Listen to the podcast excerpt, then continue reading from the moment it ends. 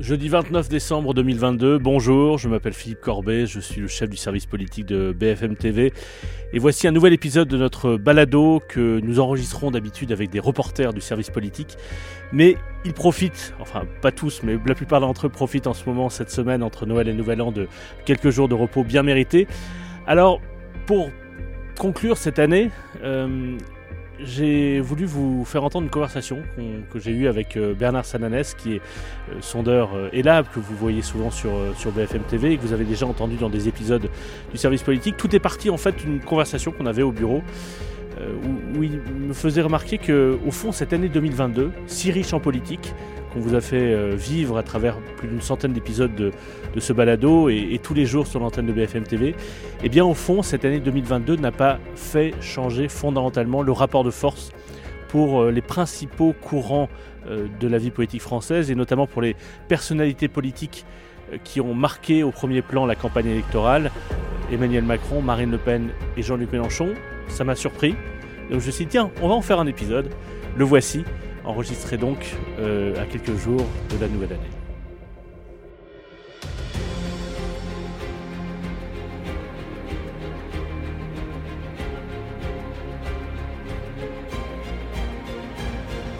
Bonjour Bernard. Bonjour Philippe. Alors, euh, on a l'habitude de te voir sur BFM TV euh, régulièrement pour présenter les, enquêtes que tu mènes pour, pour BFM TV, mais on va parler d'une autre enquête que tu mènes régulièrement tous les mois, c'est ça pour les échos radio classiques. ça, le baromètre politique. Le, baromètre de l'Institut ELAB. Et là, c'est le baromètre sur la popularité et, les, les, euh, non pas les intentions de vote, mais l'image des responsables politiques. Et tout à l'heure, on, en parlait, et je me suis dit que c'était l'occasion de, de, faire un bilan de, de, cette année. Tu me faisais remarquer quelque chose d'assez étonnant concernant les principales figures qui ont marqué l'année présidentielle, cette année 2022. Emmanuel Macron, Marine Le Pen, Jean-Luc Mélenchon au fond, cette année si particulière, si intense, n'a pas changé grand-chose sur la manière dont ils sont perçus par les Français. Oui, c'est ça qui est étonnant, c'est ce paradoxe. Il y a eu une élection présidentielle, Emmanuel Macron, premier président hors cohabitation réélu, première majorité euh, non absolue, majorité relative, ça n'était jamais arrivé. Et donc on se dit, euh, des séismes politiques, ça va faire bouger euh, les lignes. Eh bien, quand on regarde, c'est intéressant, les périodes de fête, on prend toujours un peu de recul. Quand on regarde de décembre 21 à décembre 2022, j'allais dire, comme si on, oubliait ce qui s'était passé au milieu. Hein. On voit que Emmanuel Macron, en termes de confiance, euh, recueille la confiance toujours de un peu plus d'un tiers des Français, entre 35 et 36% Ça n'a quasiment pas bougé. Euh, C'est plutôt bas, mais ça lui a permis. De, ça c'est plus bas, mais c'est une impopularité moyenne, on va dire, par rapport à, François Hollande et Nicolas Sarkozy. Voilà, c'est une impopularité, mais elle est, elle est médiane. Et puis euh, Marine Le Pen, qui avait euh, beaucoup progressé en termes d'image, la question sur les personnalités posées en termes d'image, recueille 31% d'images positives en décembre 2022 comme en décembre 2021, alors qu'elle avait progressé au moment de l'élection présidentielle. Et surtout, Jean-Luc Mélenchon retrouve son score de décembre 2021, 21%, un Français sur cinq seulement une bonne image de lui, alors qu'en juin 2022, euh, il avait atteint la barre des 35%, parce qu'il avait lui aussi connu un pic, parce qu'on le sait, en campagne, euh, il, bénéficie de cette forme dynamique. Et donc les trois personnalités politiques qui structurent aujourd'hui, en tout cas, la vie politique française, Emmanuel Macron, Marine Le Pen, Jean-Luc Mélenchon, n'ont pas connu de variation significative, malgré l'élection présidentielle, de leur code de confiance ou d'image. Pour, euh, puisque tu parles de Jean-Luc Mélenchon en juin, c'était dans la foulée de l'élection présidentielle où effectivement il avait réalisé une performance, même s'il n'a pas réussi à quelques centaines de milliers de voix à être qualifié au second tour, et au moment où il arrivait avec la NUPES à rassembler la gauche autour de lui. Élisez-moi Premier ministre. Élisez-moi Premier ministre, ce qui était un coup politique. Alors, il ça n'a pas réussi puisqu'il n'est pas devenu Premier ministre, mais c'était assez habile et malin. Et, et on n'aurait pas imaginé il y a un an que Jean-Luc Mélenchon pourrait rassembler la gauche pour une plateforme commune pour les législatives. Combien de temps ça va durer, c'est un autre sujet, mais c'est une réussite politique pour euh, Jean-Luc Mélenchon. En tout, tout à fait. Pendant quelques semaines, Jean-Luc Mélenchon a redonné des espoirs de victoire euh, à la gauche en refaisant une union de la gauche, comme on, comme on pourrait dire, qui a, lui a permis de laisser penser qu'il pouvait euh, sortir en tête, ou en tout cas très renforcé, des élections législatives. Finalement, il progresse, mais sa progression a été moindre que celle qu'il lui-même espérait. Tu, tu l'as évoqué, Marine Le Pen semblait dans, ton baromètre être l'une des principales bénéficiaires de la situation politique nouvelle créée par l'élection présidentielle puis les élections législatives, cette chambre sans majorité absolue. C'est moins net à la fin de l'année. Qu'est-ce qui, est-ce que cet élan qu'elle a réussi à créer avec la présidentielle s'est un peu tassé? Ou est-ce qu'au fond, euh, est-ce qu'au fond, ça n'est qu'une étape, un, palier avant peut-être de continuer cette progression? Je dirais que Marine Le Pen connaît une phase de, consolidation. Voilà, elle a progressé avant et pendant l'élection présidentielle, notamment en triomphant euh, d'Éric Zemmour. Elle a euh, conquis des franges électorales un peu plus, un peu plus importantes. Elle a réussi à faire élire 89 députés. C'est une première, ça a été une, grande surprise. Mais pour autant, depuis, même si elle gagne en notabilité, mmh. en respectabilité, et que c'est sans doute son, son enjeu premier, on voit bien que les euh, poches électorales qui lui sont euh, plutôt réticentes, je pense notamment aux personnes âgées, je pense notamment aux cadres, là, elle garde du mal à, pardon, là, elle a du mal à continuer, euh, à continuer sa progression. Alors, on verra ce qui va se passer avec la réforme des retraites. On sait que la réforme des retraites rassemble dans une même opposition l'électorat de Jean-Luc Mélenchon et l'électorat de Marine Le Pen. Quand, on, quand tu fais ce constat concernant les trois principaux euh, candidats de l'élection présidentielle, Emmanuel Macron, Marine Le Pen et Jean-Luc Mélenchon, est-ce que tu te dis a posteriori que ceux qui disaient pendant la campagne présidentielle, au fond, c'est une non-campagne qui n'intéresse pas suffisamment les Français, c'est une campagne euh, avortée ou, perturbée par la guerre en Ukraine, et que ça a été un choix un peu par défaut euh, qui n'a pas mobilisé, qui n'a pas mobilisé Français. Est-ce que c'est aussi une des leçons de ce qui s'est passé cette année. Au fond, il y a eu une campagne présidentielle, mais qui n'a pas changé, bouleversé fondamentalement les rapports de force politiques en France. Oui, je ne dirais pas qu'elle n'a pas intéressé les Français. Moi, je n'ai jamais tenu ce, discours-là, parce que malgré tout, on a une élection présidentielle qui a rassemblé euh, dans, dans, dans Lyon de 7 Français sur 10. Oui. C'est moins que précédemment, mais ça reste un score très important quand on regarde, par exemple, ce qui se passe dans d'autres dans d'autres pays. Mais c'est vrai qu'elle n'a pas peut-être parce qu'il s'agissait d'une élection de reconduction, elle n'a pas bouleversé le paysage politique, elle n'a pas bouleversé le paysage politique comme cela a été le cas en 2017. En 2017, les plaques tectoniques euh, ont, bougé. En 2022, finalement, pas grand-chose a évolué au lendemain de cette élection présidentielle, alors que pourtant, il y a un fait politique majeur, c'est le fait qu'il n'y ait plus de majorité absolue à l'Assemblée. Oui, et ça, et ça c'est comme tu dis, c'est un fait politique majeur, et ça ne change pas fondamentalement. Il n'y a pas, comme certains l'imaginaient, une, un élan euh, très fort autour de la gauche et de Jean-Luc Mélenchon, malgré cette situation qu'ils ont réussi à imposer. Euh, Marine Le Pen fait des efforts de, de normalisation, et c'est très net dans, son travail parlementaire, le travail de ses 89 députés, et comme tu dis, c'est peut-être euh, une consolidation, on verra les, résultats plus tard. Et Emmanuel Macron ne subit pas non plus de désaveu ou n'est pas euh, ceux qui le décrivent comme, euh, sonné euh, par cette situation politique et au fond empêché, c'est pas tout à fait la manière dont les Français le perçoivent. Non, mais ce qui est vrai, et je te rejoins là-dessus, c'est que finalement, on a le sentiment que cette campagne électorale n'a donné aucun élan, ni au président de la République, pourtant réélu, ni aux deux leaders de l'opposition, pourtant renforcés par le fait qu'il n'y ait pas de majorité absolue, ce qui encore une fois était une victoire pour eux. Pas d'élan pour Macron, pas d'élan pour les oppositions. C'est sans doute une des leçons euh, de cette année politique euh, bien différente des autres. Quand on regarde ton, ce baromètre euh, est là pour les échos et radio classiques mois après mois, et c'est le cas, ça, ça correspond à peu près à d'autres sondages du même type dans mmh. d'autres instituts. Il y a ces trois personnalités-là qui sont marquantes. Il y a trois, quatre autres personnalités Édouard Philippe, Bruno Le Maire, Olivier Véran. Alors Édouard Philippe nettement, nettement, devant. Nettement devant. Mais à part ça, il n'y a pas beaucoup de personnalités politiques qui sont identifiées par les Français ou en tout cas qui rassemblent au-delà de leur camp. Non. Euh, Alors vraiment, je, cite ces trois-là parce que euh, notamment pour Bruno Le Maire et, et Édouard Philippe, ce sont deux possible candidat à la prochaine présidentielle. Alors, il y a Edouard Philippe qui est nettement détaché. Pourquoi? Parce que même s'il a un peu reculé ces derniers mois, il bénéficie justement d'images positives ailleurs que dans son électorat traditionnel, dans l'électorat d'Emmanuel Macron. C'est la première chose. Y compris à gauche? Y compris à gauche. Alors, il n'est pas populaire à gauche, mais il a un score qui n'est pas négligeable. Parfois, trois électeurs de gauche sur dix qui ont une bonne image de l'ancien Premier ministre. Premier point. Deuxième point, rappelons dans ce classement que Marine Le Pen pointe souvent, euh, mois après mois, la deuxième place. Hein. Ce, qui était, ce qui aurait été impensable il y a cinq ans. Exactement, exactement. Après, effectivement, les membres de l'exécutif qui, se, euh, qui euh, sont bien classés, sont trois.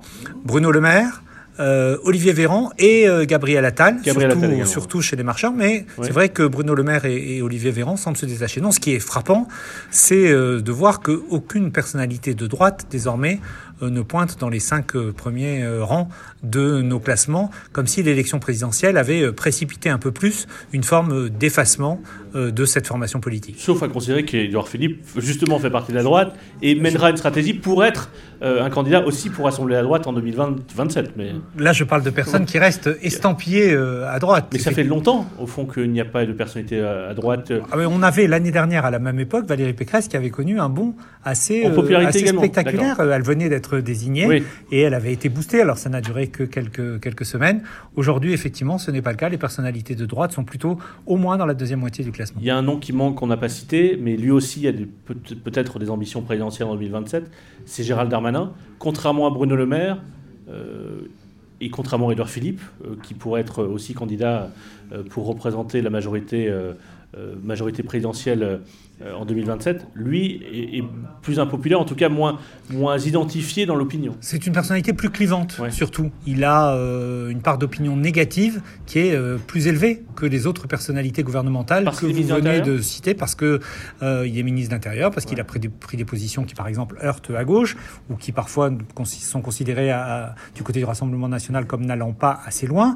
Il y a eu les incidents du Stade de France. Il y a, je dirais, à chaque fois, forcément, la question sur le bilan en matière de, sécurité qui est jugé négativement par, par les Français. Gérald Darmanin n'a pas encore réussi à, construire une image euh, positive parmi les membres du gouvernement. Et est-ce que euh, lui, quand il parle, et donc quand je parle quand il donne des interviews politiques et pas seulement sur, sur, sur ses activités comme ministre de l'Intérieur, on sent bien qu'il veut s'adresser au fond à une France populaire, un peu comme mm. l'avait fait Nicolas Sarkozy avant 2007. C'est aussi pour ça qu'il utilise des mots parfois qui peuvent euh, trancher et qui peuvent faire débat. Est-ce qu'il est touche un électorat populaire ou est-ce qu'il est écouté par une France populaire qui euh, serait peut-être moins intéressé ou qui écouterait moins Bruno Le Maire ou Edouard Philippe Pour l'instant, dans les enquêtes, on n'en voit pas de, traduction. Mais franchement, ce qui vaut pour Gérald Darmanin vaut pour d'autres. Les Français n'ont pas du tout l'esprit à 2027. Euh, la difficulté aujourd'hui, c'est euh, l'inflation, c'est les prix alimentaires, c'est les prix de l'énergie. Donc 2027, ça nous intéresse, nous, et encore. Et ça semble bien loin pour les préoccupations des Français. Et à gauche, à part Jean-Luc Mélenchon? À gauche, le paysage, lui aussi, est assez, assez stable. On observe dans l'électorat de gauche une légère progression de François Ruffin qu'il faudra suivre dans les prochains mois. Et c'est intéressant parce que François Ruffin, depuis, alors c'était déjà le cas lors de la législature précédente, mais c'est très net depuis, euh, les élections législatives, il a été réélu de, de situation un peu difficile face au. Rassemblement national et il prend ses distances avec le, la France Insoumise, même s'il n'était pas lui-même un membre très actif de, de, l'appareil du parti, du mouvement, mais il prend ses distances sur le, le message. Euh, alors, il a donné une interview à l'Obs il y a quelques semaines où il se décrivait comme social-démocrate, mais plus, plus sérieusement, il, prend ses distances avec la stratégie de, Jean-Luc Mélenchon, et il veut s'adresser notamment à un électorat plus rural, plus périurbain, qui n'a pas voté Mélenchon à la présidentielle, qui peut être tenté par, euh, euh, par Marine Le Pen, et ça, c'est une stratégie euh, assez atypique à gauche. Et ça peut être aussi un chemin pour lui pour se faire identifier. Tout à fait. Et il choisit d'aller sur des thèmes que euh, Fabien Roussel, par exemple, avait un peu évoqué. Alors, il ne le fait pas de la même manière, pas avec les mêmes mots. Mais j'en vois deux. La question de la sécurité, qui, on le sait, l'insécurité touche d'abord les milieux populaires. Hein, c'est les milieux populaires qui sont les plus critiques sur ces questions-là. On l'oublie, on l'oublie parfois. Et le deuxième, c'est euh, ce qu'on appelle, le mot fait débat, mais ce qu'on appelle l'assistanat dans un contexte de durcissement du regard des Français face à tout ce qui est perçu comme assistanat, comme, euh, comme fraude. Et donc, on voit bien que là aussi, ça touche les milieux populaires, ça touche les classes moyennes, donc ça touche une partie de l'électorat de gauche, ou en tout cas une partie de l'électorat de gauche qui a abandonné la gauche classique. Est-ce que Éric Zemmour, qui a marqué la campagne présidentielle, ou, la pré-campagne, en tout cas dans une espèce de primaire euh, nationaliste avec Marine Le Pen à l'automne 2021, euh, est-ce qu'Éric Zemmour, à ton avis, quand tu vois quand tu regardes ces chiffres, a encore un potentiel à constituer une base qui est solide et qui reste autour de lui, ou euh, ça a été un, allez, un, ballon qui est en train de se dégonfler ces, idées conservent une mm. certaine euh, audience. C'est sûr que ces thèses, notamment sur, euh, sur l'immigration, rencontrent un certain écho dans l'opinion. Est-ce qu'il est, lui, euh, le porte-parole crédible mm. pour convaincre qu'il peut arriver au pouvoir? L'expérience de la campagne électorale a pu décourager même ses plus ardents supporters. Mais il n'y a, pas une, y a, pas, y a pas dans l'opinion, tu ne repères pas dans les études d'opinion mois après mois de, phénomènes ou de réserves éléments qui seraient particulièrement élevés. Aujourd'hui, c'est Marine Le Pen qui occupe tout cet espace électoral et qui apparaît déjà, on parle de 2027, comme, apparaît déjà comme une, une des favorites potentielles. Sans faire de paris sur l'avenir, parce que c'est toujours... Mais, mais dans un an, si on se retrouve et qu'on refait un point sur euh, l'année 2023, Est-ce que tu, perçois des évolutions qui pourraient se prolonger en 2023 et qui, qui mériteraient d'être regardées? Est-ce que telle ou telle personnalité dont tu vois une tendance dessinée pourrait s'amplifier dans l'année qui vient? Non, je pense que les Français ont encore, euh, pour l'instant, mis à distance la politique. Ils ont vécu l'élection présidentielle, de près ou de loin, ça, dépend. Euh, ils ont vécu un peu l'élection législative, il y avait eu un intérêt, et pour l'instant, ils sont dans des difficultés, dans, dans ce que j'appelle euh, l'empilement, l'empilement de, de, crises qui fait, qui fait la succession de crises qui fait un empilement de peur. Et donc, ce n'est pas aujourd'hui la politique mm. qui les préoccupe en premier. Peut-être que début d'année prochaine, on commencera à entamer une nouvelle page. Pour l'instant, on n'y est pas. La réforme des retraites et avec. D'ailleurs, à, à ce propos, il y a un nom n'a pas prononcé. Elisabeth Borne, qui était peu connue des Français, peu identifiée, mais qui a été cinq ans ministre pendant le premier euh, quinquennat d'Emmanuel Macron et qui a été nommée première ministre, euh, qui s'en sort pas trop mal euh, du point de vue des sondages d'opinion depuis qu'elle est première ministre. Est-ce qu'il est qu'il y a quelque chose qui est en train de constituer un, au fond une base de popularité euh, solide ou est-ce qu'elle elle paye déjà les, les faits des, réformes qui ont été engagées? Comme finalement euh, Édouard Philippe, comme finalement Jean Castex, la cote de popularité ou l'impopularité d'Elisabeth Borne s'aligne sur celle d'Emmanuel Macron. Il y a très peu de différence entre, entre les deux courbes. Les électeurs qui sont pour le président de la République soutiennent plutôt la première ministre et ceux qui sont opposés euh, lui trouvent des sujets négatifs. On lui reconnaît par contre son honnêteté, son, son, sérieux. Voilà, on verra sur la réforme des retraites où elle va sans doute euh, incarner, porter euh, cette bataille-là. je pense que c'est l'événement qui serait pour elle sera structurant. Est-ce que, est-ce que, est-ce que, il y a des, je crois pas que c'était le cas de, d'Elab, mais des instituts l'ont mis même devant en popularité d'Emmanuel Macron à un certain moment pendant l'année. Ce n'est pas le cas chez vous? Ce n'est pas le cas. Et ça peut arriver? Ça peut c'est arrivé pour Philippe à la fin. C'est arrivé pour Philippe à la fin. On, à la fin. On, l'oublie, hein, on l'oublie. C'est à ce moment-là Pendant... mal terminé pour lui. Exactement. Pendant le, le tous les, les, premières années du quinquennat, euh, Édouard Philippe a été, euh, j'allais dire comme tout Premier ministre, en tout cas, il a été un Premier ministre impopulaire. ça. Merci Berlin. Merci. Et bonne année 2023. Bonne année.